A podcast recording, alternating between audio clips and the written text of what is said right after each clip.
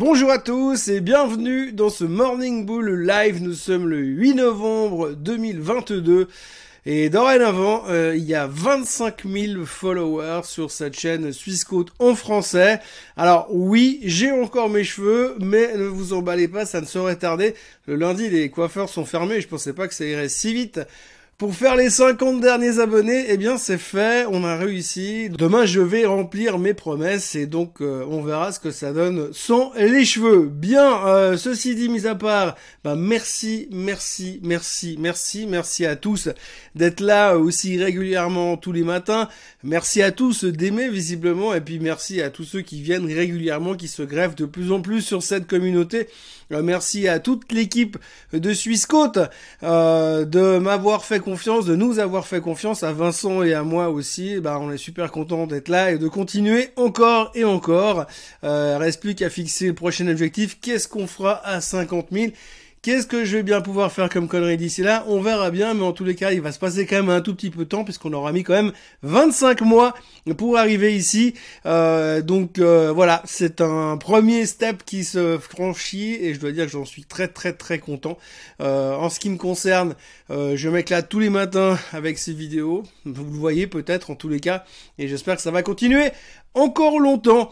Alors on attaque tout de suite avec ce qui se passe sur les marchés boursiers, je vous préviens, ça va aller très très vite parce qu'il se passe pas grand chose.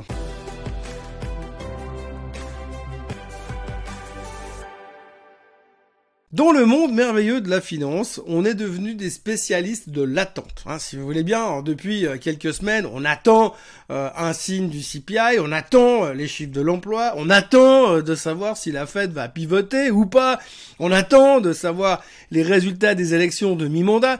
Bref, on passe notre temps à attendre, puis dès qu'on a les réponses, eh bien, on agit pendant 35 minutes, et puis on commence à attendre pour euh, la prochaine échéance. Alors là, on est en pleine digestion de ce que nous a annoncé euh, la Fed la semaine dernière. Tout le monde se pose des questions, tout le monde se demande euh, ce qui va se passer ensuite. Alors, je rappelle quand même que à chaque fois qu'on a eu un meeting de la Fed cette année, pratiquement, chaque fois qu'ils sont venus monter les taux, pratiquement, à chaque fois, on s'est dit le lendemain, hum, la prochaine fois, c'est possible qu'ils commencent à se calmer.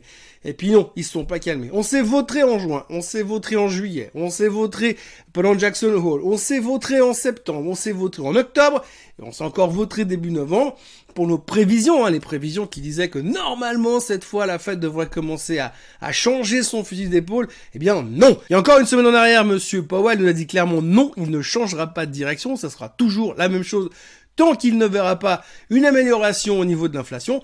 Mais, comme il y a eu les chiffres de l'emploi vendredi, on a déjà les premiers stratégistes qui viennent nous dire hum, quand on regarde comment c'est en train de tourner au niveau de l'emploi, c'est pas exclu que lors du prochain meeting de la Fed, Monsieur Powell va changer son fusil d'épaule. Donc voilà.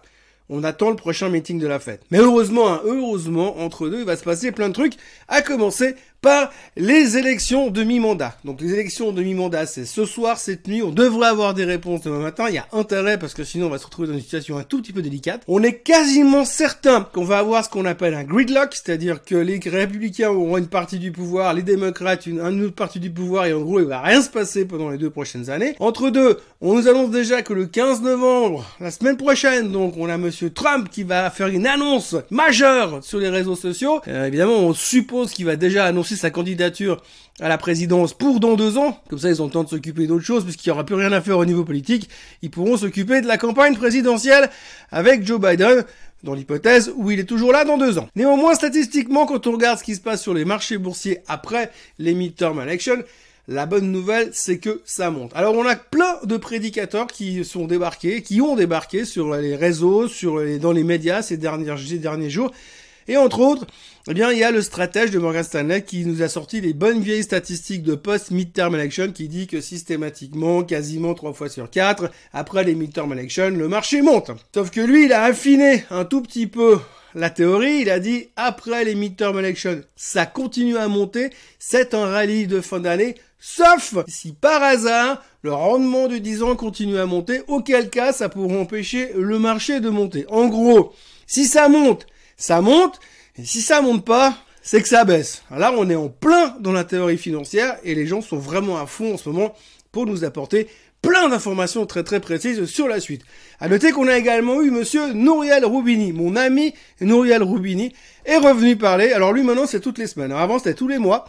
Mais là, visiblement, il est moins occupé en boîte de nuit. Alors donc, du coup, il vient plus souvent. Il vient plus souvent parce qu'il faut qu'on parle de lui, forcément. Donc là, il nous a annoncé hier, un peu comme d'habitude, je crois qu'il a sorti un truc du on va tous mourir et le marché va se casser la figure et il va perdre 30%. Alors, ce qui est assez bien, c'est que le discours qui tient là du on va tous mourir et le marché va perdre 30%, c'est le même discours qui tient quasiment depuis 2009. L'avantage, c'est qu'il perd pas trop de temps à réécrire les textes. Il reprend la même chose, hein. il raconte les mêmes histoires, et puis il se gourre jamais parce qu'il dit toujours 30%. Que ce soit à partir de 2000, à partir de 5000, à partir de 10 000 sur n'importe quelle base de référence, c'est 30% de correction sur les marchés. Comme ça, on se trompe pas, hein. on s'habitue aux 30%. On pourrait d'ailleurs commencer à l'appeler Monsieur 30%. Donc hier encore, il est venu nous, nous rassurer, nous, nous certifier, nous confirmer sa stratégie on va se péter la gueule. Alors ce qui est bien, c'est qu'en ce moment, il y a plein de gens qui viennent faire des théories, hein, parce que comme c'est très calme, qu'on attend les midterms, puis après on aura le CPI jeudi, là on sait pas trop quoi faire. Techniquement, on est au milieu de nulle part, le Nasdaq est au bord du gouffre, euh, enfin bref, on n'est pas dans une super super situation très très confortable.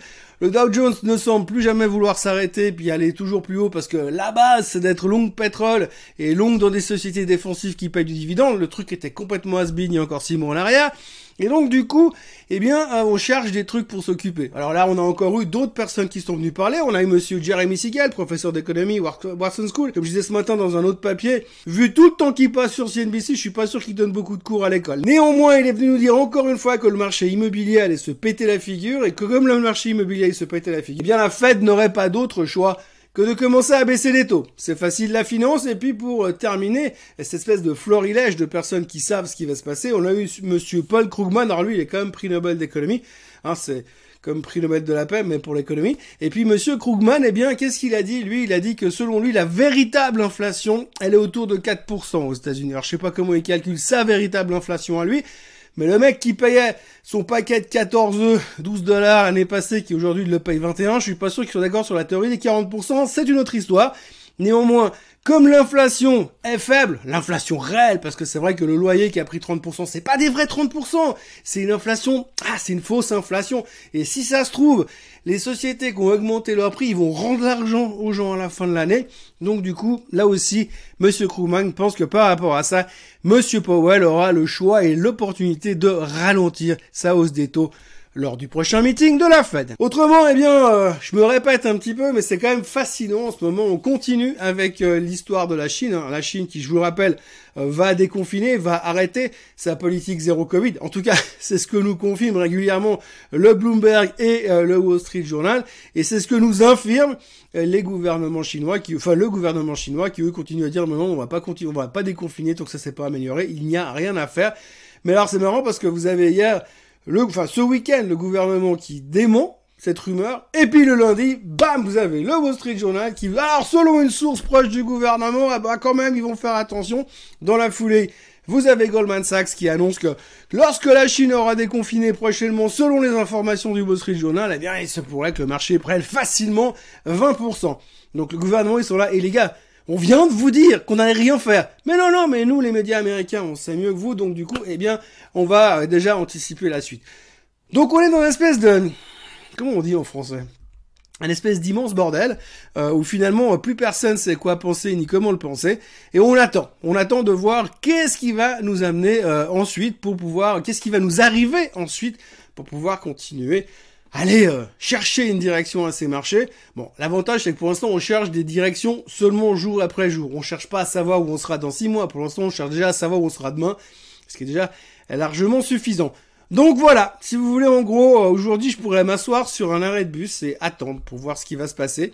Et puis demain, on en saura peut-être un peu plus. Il y a aussi un point qu'il faut relever aujourd'hui, c'est l'histoire de FTX et de Binance sur les crypto-monnaies. Alors vous l'avez peut-être vu, le, Bitcoin est en train de rebaisser un petit peu. Il y a des remous qui sont en train de se passer dans le marché du crypto. Alors je vous préviens, j'y connais que dalle en crypto, c'est pas une grande nouveauté. Mais d'après ce que j'ai vaguement compris, il y a Binance qui a une participation dans le token de FTX qui s'appelle FTT donc j'ai bien retenu hein. Binance qui a une participation dans le token de FTX qui s'appelle SFTT. Ils ont décidé de le vendre. Et donc ça a mis une pression vendeuse assez massive sur le FTT, malgré qu'ils ont dit qu'ils allaient spreader leur vente sur plusieurs mois. Apparemment, il y aurait certains fonds, dont Alameda Capital, qui seraient leveragés massivement. Et quand vous êtes leveragé massivement et que vous avez votre titre ou votre, euh, on va dire, position qui se prend 25% ou 20% dans la gueule, généralement, vous devez liquider. Et quand vous devez liquider une position qui est leveragée, eh bien, ça met encore plus de, pression sur la position en question, et donc vous devez déleverager encore un peu plus. Ça s'appelle un effet boule de neige. Et donc du coup, eh bien, euh, il semblerait que ça commence à craquer un peu aux entournures. La FTX, c'est la boîte qui appartient à Monsieur Sam Bankman-Fried, qui est un petit peu le, le génie de la crypto, qui, a, qui a toujours été un peu immunisé par rapport à la correction de ces derniers temps. Là, il semblerait que c'est en train de changer un tout petit peu. Alors la problématique aujourd'hui sur ce secteur-là, pour ce que j'ai pu comprendre ce matin, moi, un vieux de 51 ans, c'est que globalement, eh bien, ça pourrait quand même déclencher un espèce de tremblement de terre avec plein d'aftershocks un petit peu partout dans la crypto-monnaie. Alors, quand vous regardez un, peu, petit peu ce qui se passe dans la cryptosphère, sur Twitter, entre autres, les gens commencent à se dire que ça pourrait secouer un petit peu ces prochains temps, donc, à surveiller attentivement ces prochains jours. Voilà, pour le reste, moi je vais vous laisser aller vaquer à vos occupations qui vont se passer principalement assis sur une chaise à attendre euh, les résultats des midterms et puis après on va attendre le résultat du CPI et puis après on verra si tous nos prédicateurs du moment ont bien eu raison par rapport à la suite des événements, euh, ce qui devrait se résumer plus ou moins à du pile ou face euh, par rapport à ce qu'on a vu ces derniers mois. Mais d'ici là, c'est pas parce qu'on a atteint les 25 000 followers qu'il faut s'arrêter là. Euh, je vous encourage à vous abonner à la chaîne Suisse en français, à liker cette vidéo, à me proposer le prochain objectif que je devrais faire. Qu'est-ce que je pourrais bien faire de stupide quand on arrivera à 50 000 followers?